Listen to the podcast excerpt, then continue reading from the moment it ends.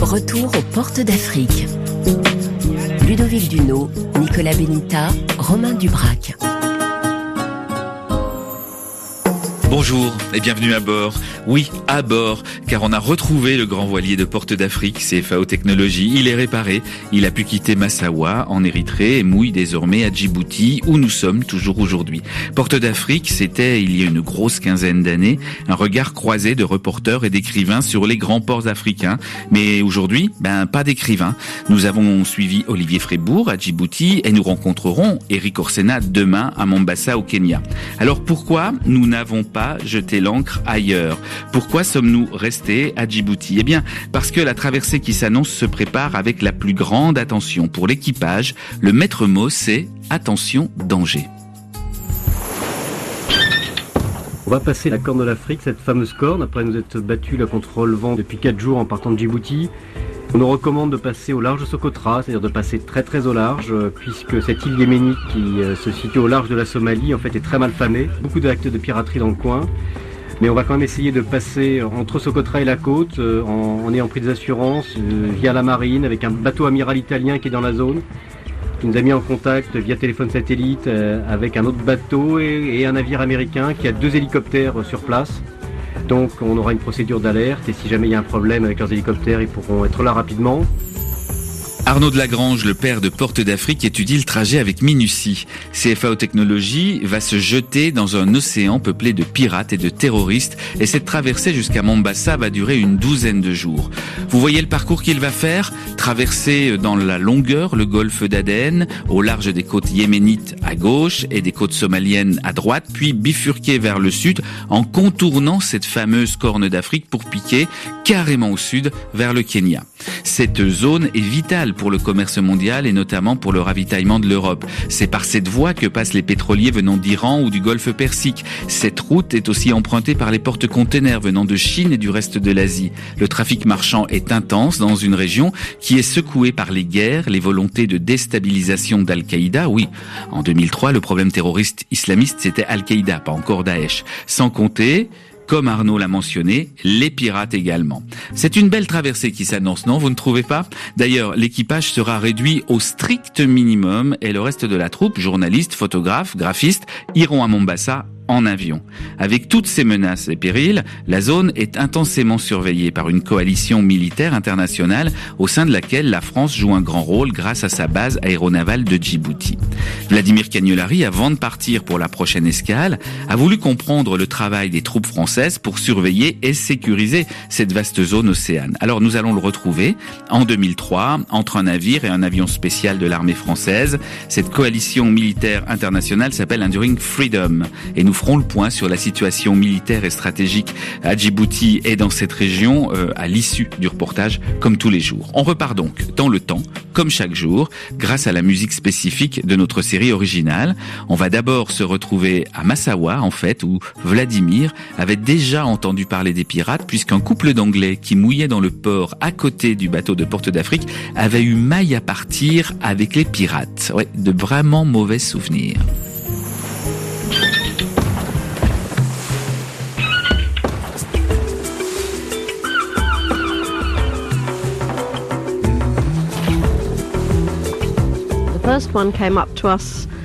Le premier bateau s'est approché de nous de façon très amicale.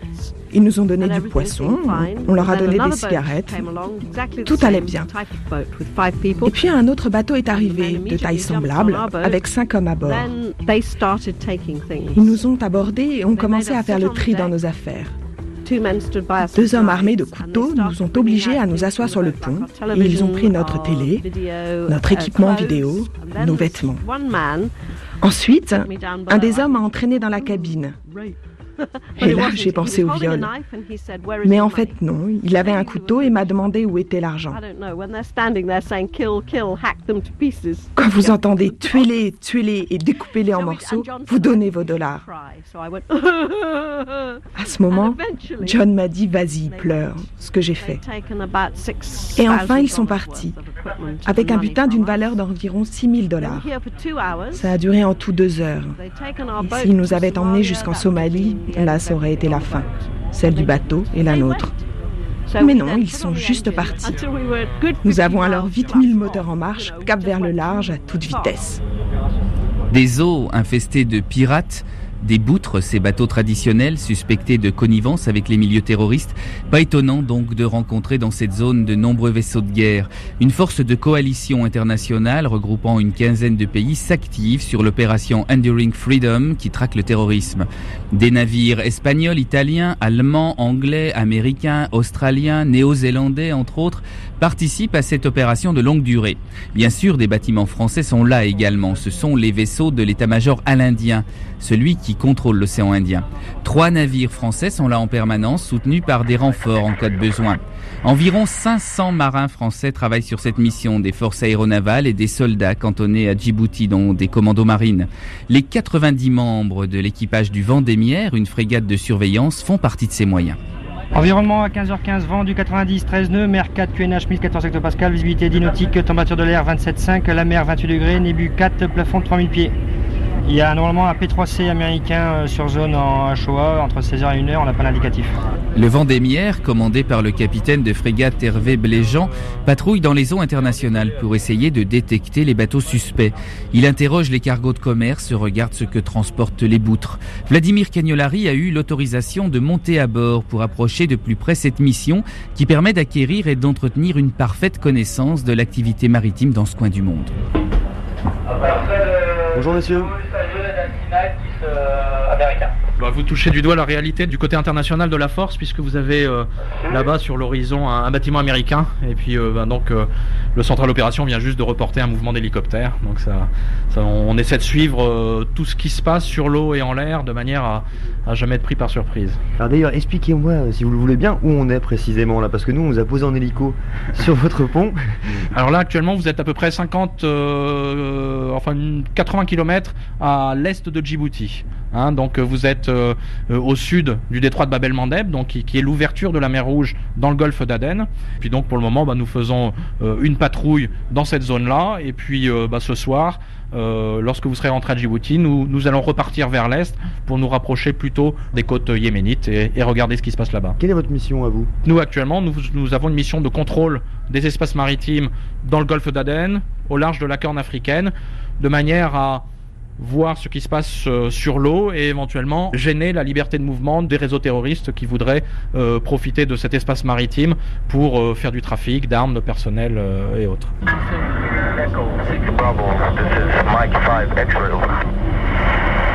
Donc là, nous rentrons dans une ambiance un peu plus sombre, un peu plus feutrée. Un peu une ambiance de labo photo. Voilà, donc ici nous sommes au central opération. Donc vous voyez avec euh, vous avez à nouveau des consoles radar dans le fond et puis beaucoup d'ordinateurs. Parce que nous essayons bah, de synthétiser cette information euh, de manière à pouvoir avoir une, vision d'ensemble. Vous avez par exemple un ordinateur où, où, nous avons la situation géographique sur zone ainsi que tous les contacts qui ont été soit détectés par nous, soit reportés par d'autres bâtiments, ce qui nous permet également de savoir ce qui se passe un peu plus loin que notre environnement immédiat. Et, c'est un lieu sur lequel nous, nous conservons une relative discrétion puisque beaucoup des renseignements que nous y traitons ont un très haut degré de confidentialité. Alors là, ben, on voit la position du Vendémiaire hein, qui est ici. Puis ça nous apprend qu'autour, il y a un certain nombre de bâtiments alliés. Hein. vous, avez, euh, vous avez des bâtiments espagnols, vous avez le, Mont Whitney qu'on voyait tout à l'heure euh, depuis la passerelle. USS Mont Whitney, this is uh, Vendémiaire. Uh, Roger out. Porte d'Afrique, Ludovic Duno des navires pour surveiller une zone qui va de la mer Rouge au bout du golfe d'Aden, mais aussi des avions. C'est un moyen rapide pour couvrir une vaste zone.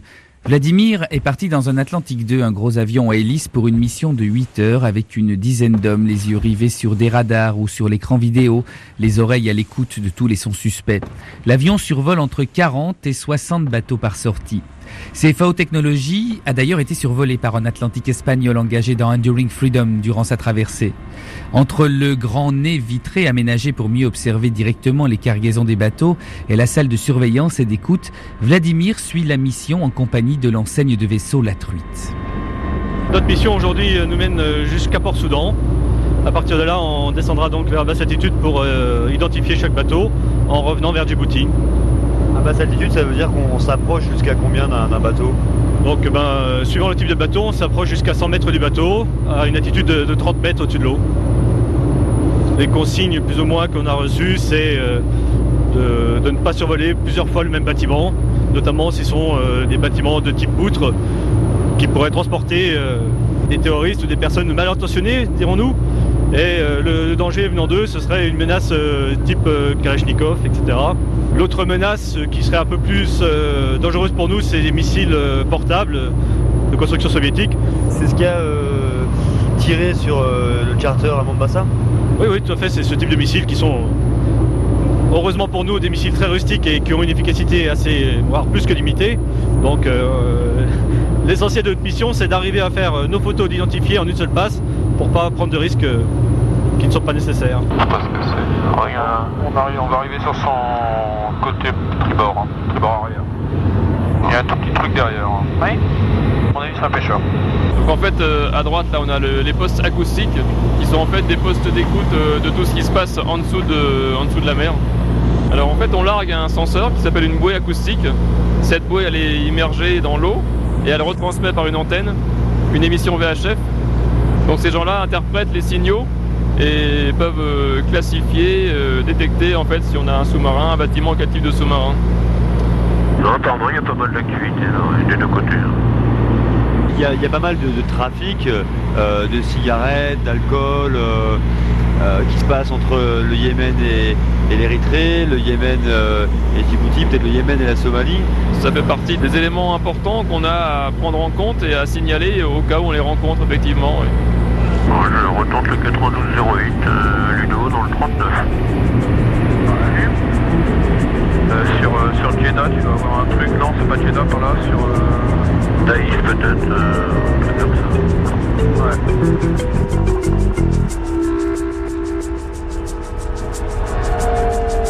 Djibouti est particulièrement exposé. Les renseignements américains estiment qu'il est vraisemblable qu'il y ait, comme d'autres pays euh, riverains euh, des membres d'Al-Qaïda présumés euh, sur le territoire de Djibouti. On a des présomptions d'attentats permanentes dans tous ces pays-là. C'est pour ça que là aussi, on ne peut jamais se permettre de baisser la garde en, escale, parce que chacun des pays riverains ici, même les pays amis comme l'est Djibouti, et, pour lequel ben, on, pense que c'est un pays relativement sûr, on n'est pas à l'abri d'une infiltration de, de, groupes terroristes et d'un attentat. Et de toute façon, quand vous voyez l'étendue maritime de la zone, le nombre de bateaux qui opèrent, il est clair que c'est difficile d'assurer une étanchéité parfaite. Mais il y a des zones plus intéressantes que d'autres. Par exemple, euh, dans certains endroits de Somalie ou, du Yémen, euh, qui sont particulièrement propices à des transits discrets, parce qu'il n'y a pas de contrôle sur place, parce que c'est loin de deux centres d'activité euh, sur le littoral, et donc je dirais que les trafiquants de tous ordres peuvent faire leurs affaires de façon à peu près tranquille. Donc il y a des zones que nous surveillons plus particulièrement. C'était le capitaine de frégate Hervé Bléjean. CFAO Technologies, pour rejoindre Mombasa au Kenya, traverse une zone dangereuse et sous tension, mais sous haute surveillance. C'est la Corne de l'Afrique. Ce Carnot de Lagrange, à la tête du projet, craint le plus, ce sont les pirates. Les observateurs ont relevé 27 actes de piraterie au large des côtes somaliennes en 2001, 22 en 2002. Les navires de guerre mobilisés dans l'opération Enduring Freedom ont donné des indications de route aux abords de l'île de Socotra à l'équipage de Porte d'Afrique pour tenter d'éviter la rencontre fatidique. L'idée, c'est aussi à ce moment-là de se positionner pour pouvoir euh, descendre euh, très vite, c'est-à-dire avec le vent, le vent portant, passer. Il y a à peu près 50 000 dangereux, donc 4-5 euh, heures de mer, vraiment, vraiment embêtant. Et de passer de nuit, donc arriver en début de nuit et tout feu éteint, bien sûr, en masquant tout et en essayant de se faire le plus discret possible. Ça nous fera gagner deux jours sur le trajet. Et là, on vient encore une fois d'échanger pas mal de mails ou de coups de téléphone satellite avec la, Marine nationale. Ils nous disent que normalement, finalement, si on passe vite entre l'île et la côte, ça sera presque plus sécurisant que de, tirer des bords très longtemps au nord de l'île où là on risque sur deux jours de faire des mauvaises rencontres.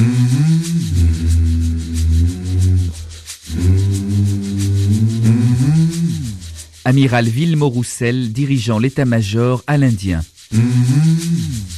Ça revient complètement euh, aux missions d'un Indien euh, de pouvoir euh, surveiller de près comment se développe la piraterie dans cette partie de la zone, dont la responsabilité me revient, car on a assisté à des actes de piraterie ces derniers mois.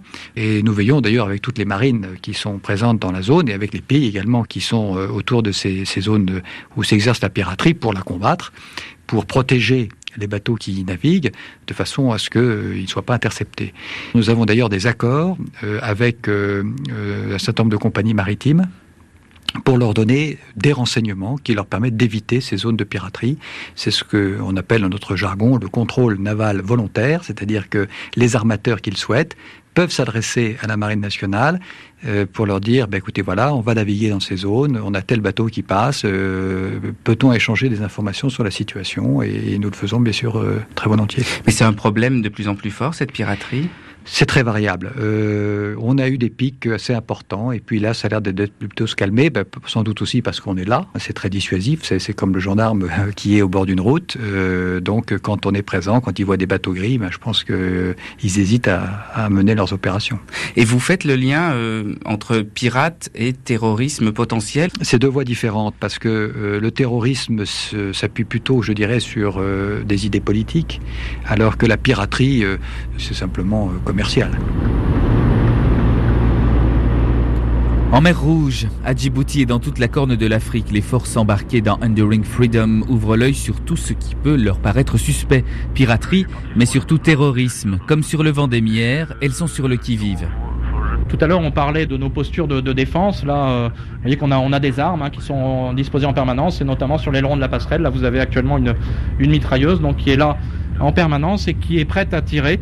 Donc si jamais nous avions une alerte, euh, il faut euh, ne jamais baisser la garde. Notre seule façon de résister à une attaque terroriste, c'est notre vigilance. Donc l'organisation qui est mise en place à bord du Vendémiaire permet d'ouvrir le feu, le cas échéant, en moins de deux minutes. Vous avez donc des gens qui sont au-dessus de la passerelle, hein, sur, euh, sur la plateforme que vous voyez, qui surveillent visuellement en permanence, avec des, des, jumelles puissantes, avec une caméra, et pour lequel nous, nous avons également une caméra infrarouge qui permet de nuit également d'avoir une image à peu près euh, cohérente de, pour faire la corrélation entre ce que nous voyons sur le radar et ce qui se passe euh, sur l'eau. Donc là, c'est bah, une vigilance également de, tous les instants. Là, c'est quelque chose que vous craignez, par exemple, une attaque euh, du type de celle qu'a a vécu l'USS Cole dans le port d'Aden ou bien encore le, le Lingbourg il y a quelques mois? Oui, c'est le plus gros danger que nous craignons dans la zone, puisque nous savons bah, qu'un certain nombre d'éléments terroristes peuvent avoir des capacités d'action, ils l'ont prouvé effectivement avec l'USS Cole et le, et le Limbourg plus récemment, euh, assez destructrices. Donc moi ma plus grande crainte c'est effectivement le bateau rapide chargé d'explosifs euh, qui voudrait venir taper contre la coque. Euh, celui-là, il faut que je puisse l'arrêter, que ce soit en escale ou lorsque nous naviguons. Nous voilà revenus en 2020 au présent avec vous, Marc Fontrier. Vous avez été officier des troupes de marine. Vous êtes l'auteur de plusieurs livres sur la Corne de l'Afrique. Vous êtes également directeur d'une collection chez l'Armatan consacrée à des livres de sciences humaines sur la Corne de l'Afrique. Alors, l'opération internationale Enduring Freedom dans son volet Corne de l'Afrique, est-ce qu'elle existe toujours? Alors non, ça c'est une affaire qui s'est terminée, me semble-t-il, fin 2014, lorsque le président Obama a décidé d'y mettre fin. Enduring Freedom, c'était un truc à, à grande surface, une grande voilure. Il y avait un volet qui était sur les Philippines, un autre sur l'Afghanistan, qui était le cœur, bien sûr, du déclenchement de cette opération, et il y avait un volet euh, Corne de l'Afrique. Mais l'opération en tant que telle, donc, elle s'est achevée fin 2014, et à ce moment-là, le gouvernement américain a mis en place une autre opération, Freedom Sentinel, qui était bien davantage orientée sur l'Afghanistan à proprement parler. Mais les, les, troupes françaises sont toujours euh, en train de, de surveiller ce golfe d'Aden, cette corne de l'Afrique, et pas seulement les troupes françaises. Naturellement, à, hmm. divers, à divers titres d'ailleurs. Hmm. D'abord parce que la marine euh, française, la, République française entretient depuis, depuis très longtemps une marine dans le, la mer Rouge et l'océan Indien. Et toute une partie est à Djibouti, euh, le commandement Golfe d'Aden et mer Rouge. Mais ça, c'est ancien, c'est une situation pérenne. L'affaire nouvelle, ça a été en 2008 le déclenchement d'Atalante. Qu'est-ce que c'est Atalante Alors Atalante, c'est une opération maritime, donc montée par l'Union européenne et naturellement à laquelle va participer la marine française, notamment la marine française présente à Djibouti, Golfe d'Aden et Mer Rouge. Et cette Atalante-là devrait normalement, si mes souvenirs sont bons, trouver son terme à la fin de l'année. Tout ça, ça résulte de la, situation maritime dans le, le golfe d'Aden et au large des côtes Somalie il faut toujours surveiller cet axe primordial pour le commerce euh, mondial et le transport du pétrole aussi. Donc il y a toujours euh, des risques euh, islamistes, il y a toujours de la piraterie, et puis il y a la Somalie qu'il faut toujours surveiller, et puis le déclenchement aussi d'une guerre civile au, Yémen. Donc finalement, tout ça, ça fait qu'il faut quand même continuer à être très vigilant dans cette partie-là du monde. Absolument. Djibouti, c'est au carrefour de quatre points essentiel de la circulation maritime. La sortie du golfe Persique, Hormuz, le trafic sur la mer Rouge vers l'Europe, c'est-à-dire le Bab el-Mandeb et euh, l'isthme de Suez, le canal de Suez, et également, on oublie d'y penser parfois, le canal de Mozambique qui permet de contourner l'Afrique. Et ce canal de Mozambique était d'autant plus fragilisé que la piraterie maritime venue de Somalie sévissait dans cette euh, région-là. Alors oui, vous avez absolument raison, il y a toujours eu surveillance, mais cette surveillance, vous avez une, une, une, dire une surveillance de routine qui s'était opérée jusque-là, et puis avec le la chute de la Somalie, l'explosion ou l'implosion plutôt de la Somalie, il y a eu d'autres nécessités qui se sont fait jour. Alors, bien sûr, une des nécessités, ça a été le terrorisme dans sa globalité, mais qui n'était pas à ce moment-là particulier en Somalie, plutôt pas même.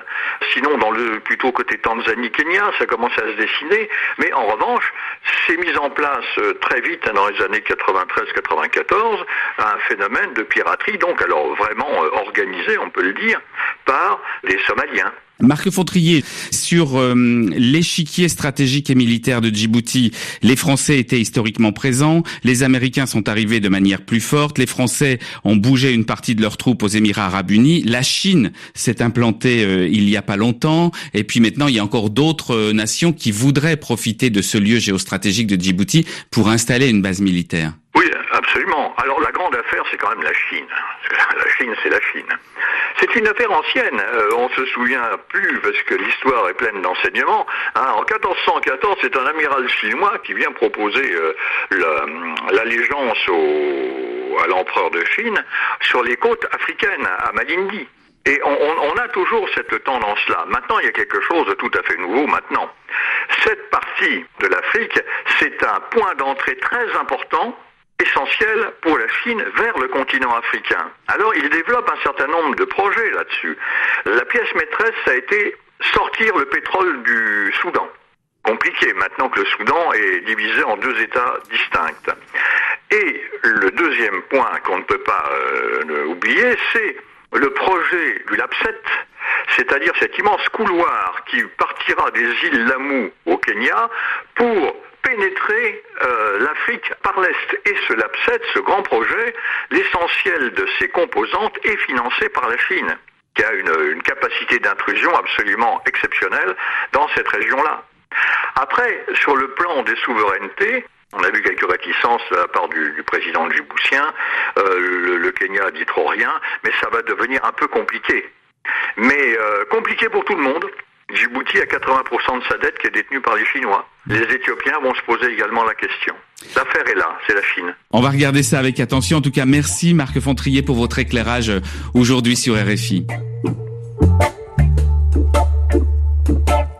Et tout de suite, c'est Blundetto sur RFI.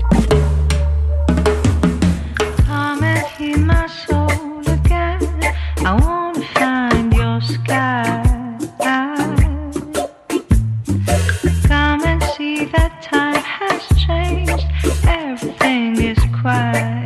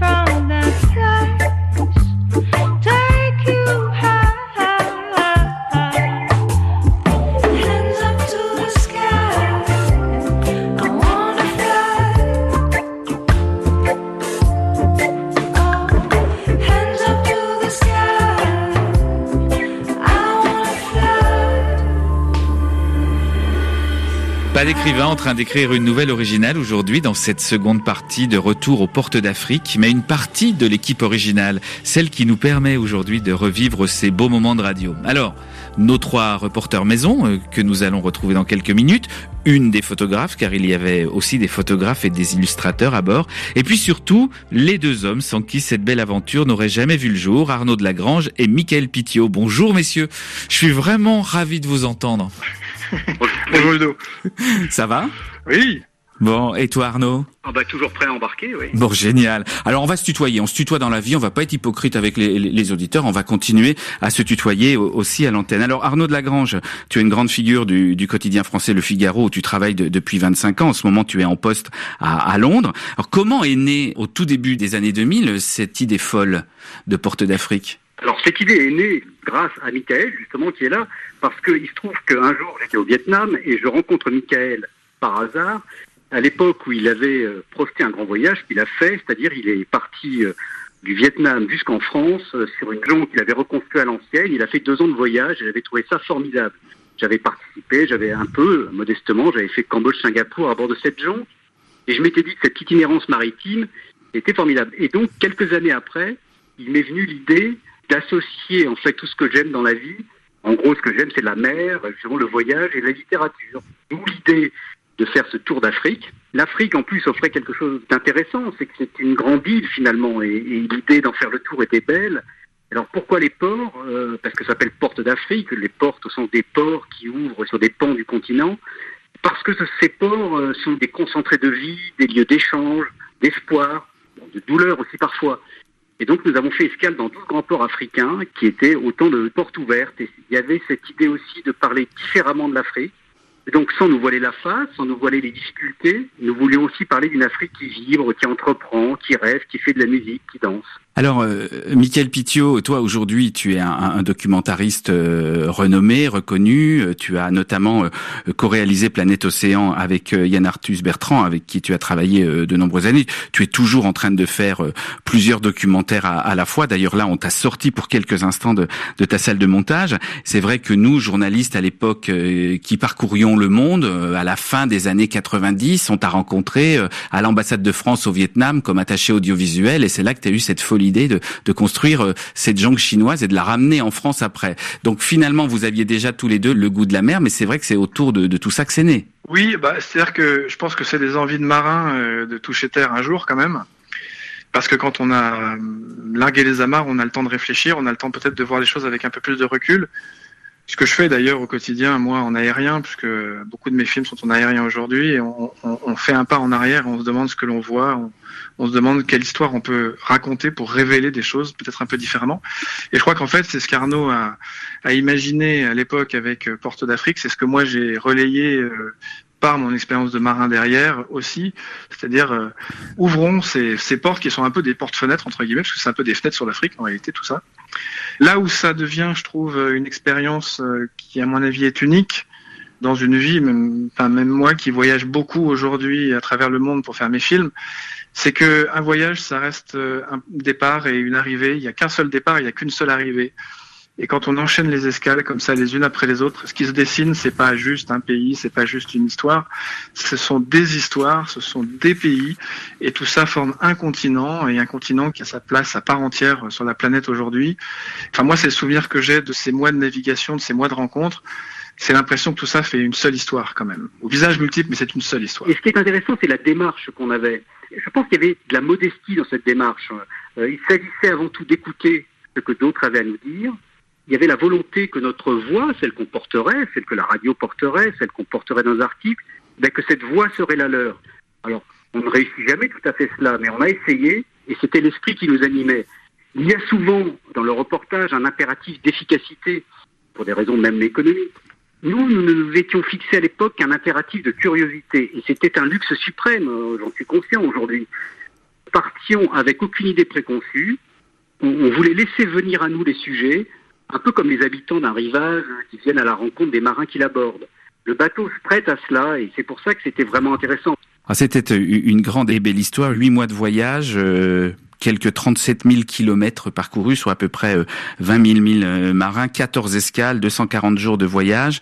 Euh, finalement, on en a vécu des choses et vous en avez vécu des choses à bord du bateau. Moi, j'étais à Paris pour orchestrer tout ça, mais c'est vraiment vous qui avez qui avez tout vécu à, à l'époque. Et, et Arnaud, euh, ça n'a pas été simple non plus de monter ça plus de deux ans, ou à peu près deux ans de préparation avant un jour de, larguer les amarres de Toulon en, décembre 2002. Oui, bah, comme tout projet un petit peu d'envergure, c'est toujours un petit peu compliqué et il y a toujours mille raisons de s'arrêter en route. Mais je crois qu'en en général, on, on est porté par une forme d'inconscience, cette espèce d'inconscience qui préside aux belles choses souvent. Par exemple, le choix du bateau, on est parti sur un bateau de 26 mètres, un monstre de 85 pieds, qui était magnifique, mais pas du tout adapté à notre aventure. C'est Pascal Hérold, un, monsieur que le monde du cinéma, comme celui de la mer, connaît bien, qui l'avait mis à disposition. Mais c'est un voilier de course, de performance, de vitesse, certainement pas un bateau de voyage. Donc en fait, nous avions une machine pointue et technique quand on part généralement sur un bateau rustique et fiable. C'est un peu comme si vous participiez à un rallye dans le désert avec une Formule 1. Donc évidemment, il faut s'attendre à, à rencontrer quelques difficultés. Oui, Michael, Mais- il n'était pas qui- facile à manier ce bateau, oui. Non, alors il était pas forcément facile à manier, mais il avait quand même une énorme qualité, c'est que c'était un navire rapide. Et finalement, euh, dans certaines circonstances, euh, je pense notamment euh, au passage de la pointe de Somalie et euh, des régions qui étaient à cette époque-là assez dangereuses euh, du point de vue de la piraterie, c'est un atout de poids pour échapper à toute forme d'attaque, parce qu'un bateau rapide, ça reste la chance de s'en sortir. Alors Arnaud, il y a, il y a 17 ans, tu t'intéressais déjà à la littérature et on sent à quel point c'était un volet important dans Porte d'Afrique, aussi ce volet littéraire, mais à l'époque, tu écrivais bien sûr dans la presse écrite, tu, tu as pu écrire des, des, des essais, des livres, mais tu n'osais pas encore être romancier. Et depuis quelque temps, ça y est, tu as passé le pas enfin, et notamment ton deuxième roman paru l'année dernière, Le huitième soir, a, reçu deux prix, dont le prix Roger Nimier. Donc finalement, euh, il y avait déjà peut-être en toi, et tu nous le disais pas à l'époque, cette envie un jour de, de passer le pas et, et de faire comme ceux qu'on entend dans la deuxième partie de l'émission euh, cet été, tous ces écrivains qui sont avec nous. C'est amusant que tu parles de ça parce que je pense que le déclic s'est fait à ce moment-là. Il y avait ce double regard, enfin ce regard croisé, le regard du réel, si je puis dire, et le regard de la fiction. Et j'ai compris que la fiction pouvait parfois dire la réalité de manière bien plus juste et plus subtile que le simple récit euh, ou, l'analyse. Et c'est vrai que oui, là, je me suis dit, je, voilà, je, je rêve d'écrire un roman. Je suis passé à l'acte bien longtemps après, euh, certainement par lâcheté, mais je me souviens quand même, pour revenir à cet épisode euh, entre Djibouti et Mombasa, que je me suis attelé dans, la chaleur de la soute, dans mon petit ordinateur, à écrire une nouvelle qui se passait sur l'autoroute A6, donc qui n'a rien à voir avec les lieux que nous fréquentions. Et je dois dire que je l'ai relu il y a deux ans, je l'ai retrouvé dans mon ordinateur, et c'est absolument pitoyable d'ailleurs, et je pense que ça m'avait un peu coupé toutes mes velléités à l'époque. Michael Pitio, il y avait des images, des images animées aussi.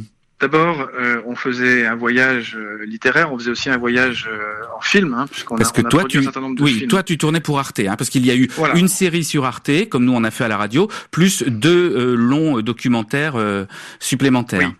Exactement. Alors ces documentaires euh, étaient ciblés sur un certain nombre de grands enjeux, de grandes problématiques tout au long du voyage, selon certains pays. Et c'est vrai que ça fonctionnait sur la même mécanique, c'est-à-dire qu'on on entre dans un pays presque par surprise, ou en tout cas le pays s'offre à nous presque par surprise, hein, puisqu'on y arrive par bateau, par la mer, il y a quelque chose de très doux finalement dans cette approche.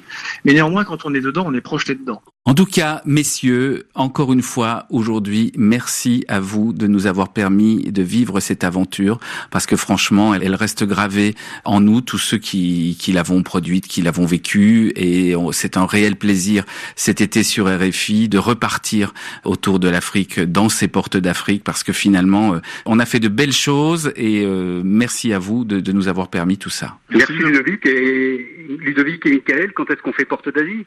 Ah bah, quand vous voulez, quand vous oui, voulez. vrai que je me souviens, je me souviens qu'on avait ça dans les cartons Arnaud, dis donc. C'est vrai qu'on pourrait réouvrir ce carton. Hein. On en discute autour d'un verre quand vous voulez, euh, Arnaud et Michael. Allez, à très bientôt. Rendez-vous pris. Retour aux portes d'Afrique.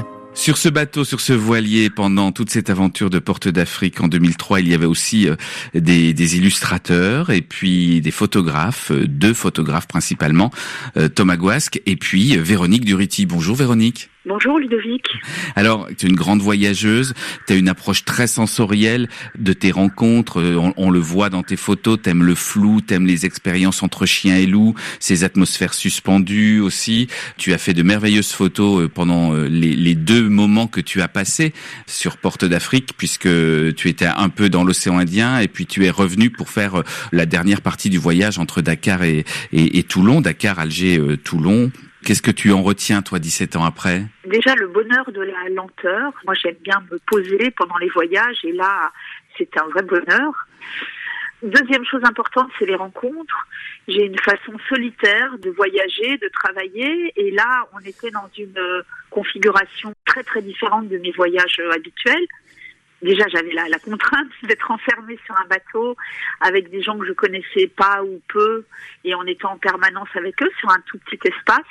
Donc, c'était quelque chose que j'appréhendais. Et en fait, euh, ça s'est très très bien passé. Ça a été des très belles découvertes, des très belles rencontres, des façons euh, différentes de regarder le monde. Pour moi, ça a été une très très belle euh, expérience humaine.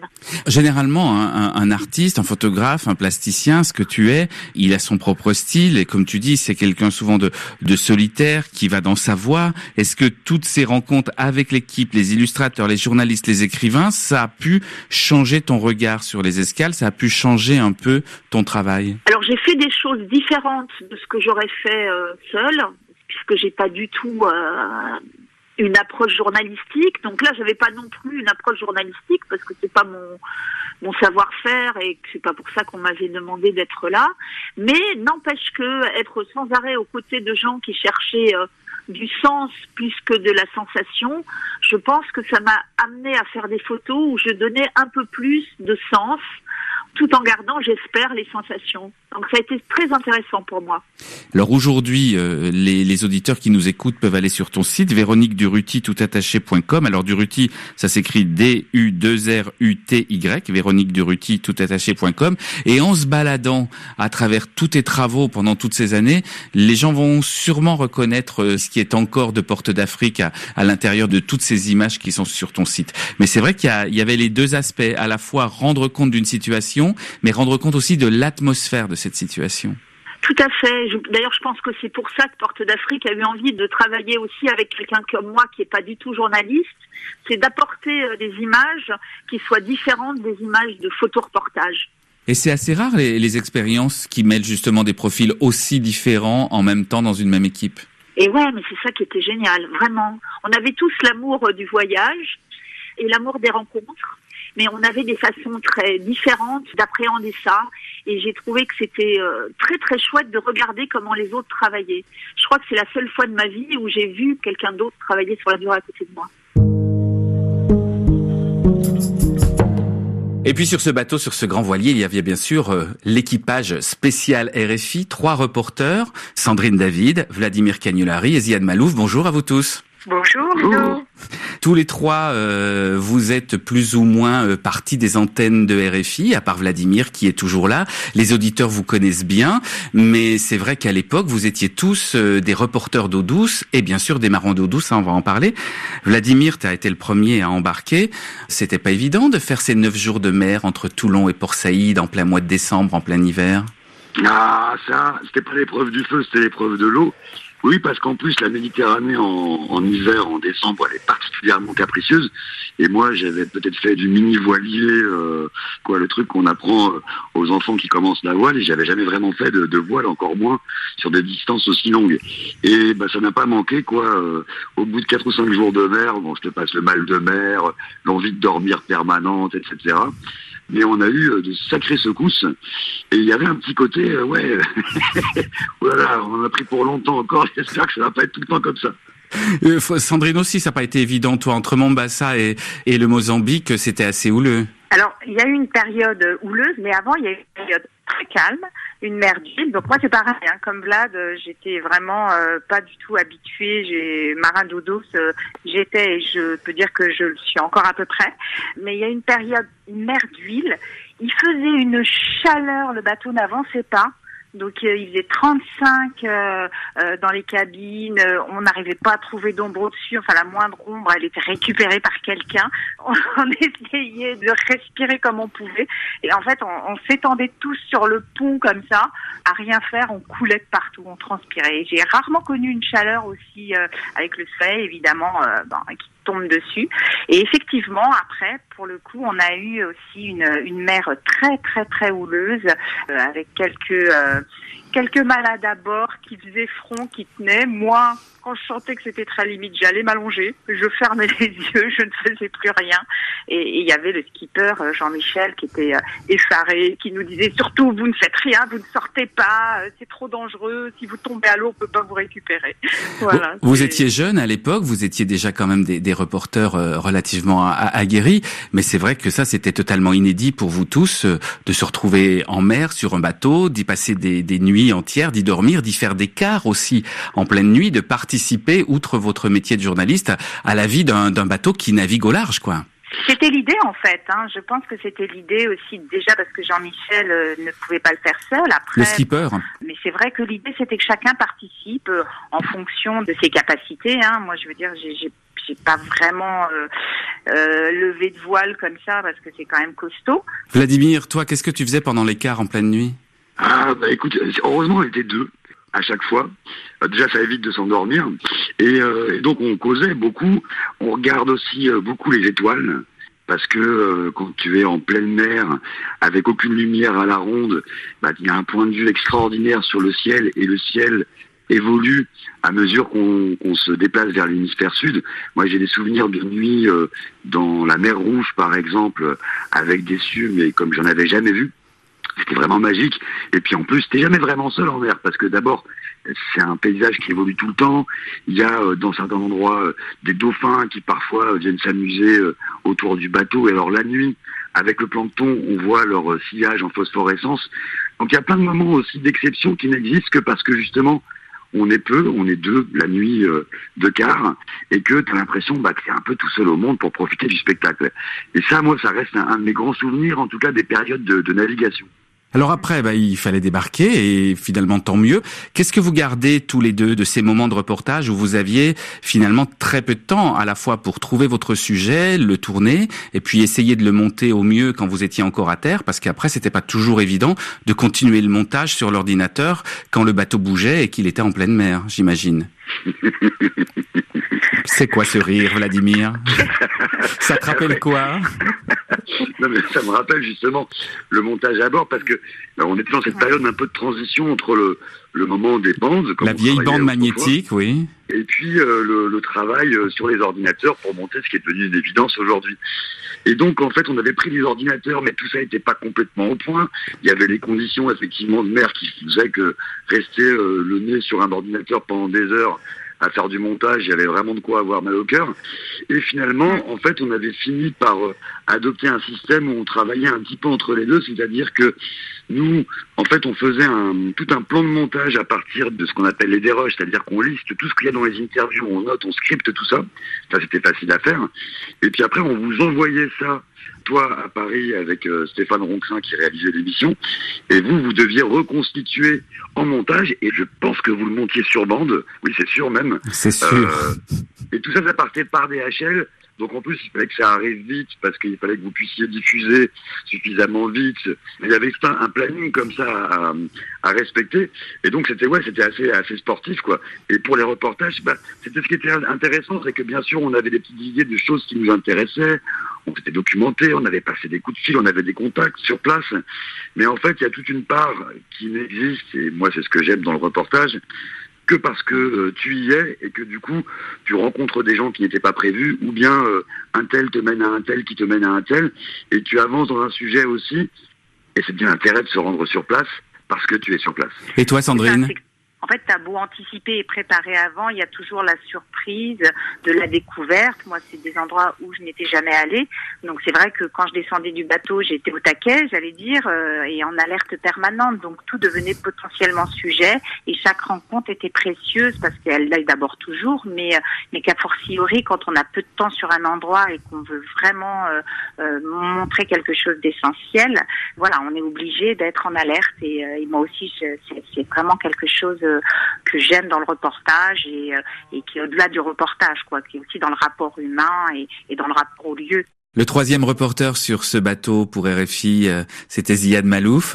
Ziad, toi, à l'époque, tu étais vraiment tout jeune reporter. Au début, tu devais pas faire partie de l'aventure, et puis il y a eu une défection, et on travaillait ensemble, et on s'est dit qu'il fallait y aller, quoi. Il fallait se jeter dans le grand bain, et, et tu l'as fait avec un énorme plaisir. Ça reste un très grand souvenir, j'imagine, pour toi, Porte d'Afrique. Je me souviens même, en fait, j'étais en vacances à Lille, donc dans l'Atlantique, là où je passe euh, mes vacances en famille. J'ai reçu un appel euh, de Ludovic Duno qui m'a dit Ziad, est-ce que je peux te parler? Il fallait que je parte deux semaines ou trois semaines plus tard au Cameroun, relayer Vladimir, donc pour le, le dernier tronçon. Je me souviens de mon émotion quand tu m'as proposé de le faire. Et en fait, euh, j'ai eu euh, beaucoup, beaucoup, beaucoup de chance, bah, la chance de pouvoir y aller. La chance aussi, euh, ça on s'en est peut-être rendu compte au fur et à mesure, mais d'assurer tous les pays francophones pratiquement du voyage. Enfin, mine de rien, en radio, ça change tout. Et j'ai adoré en fait tout dans ce travail, c'est-à-dire euh, à la fois euh, rencontrer des écrivains, euh, découvrir un peu leur univers, les suivre.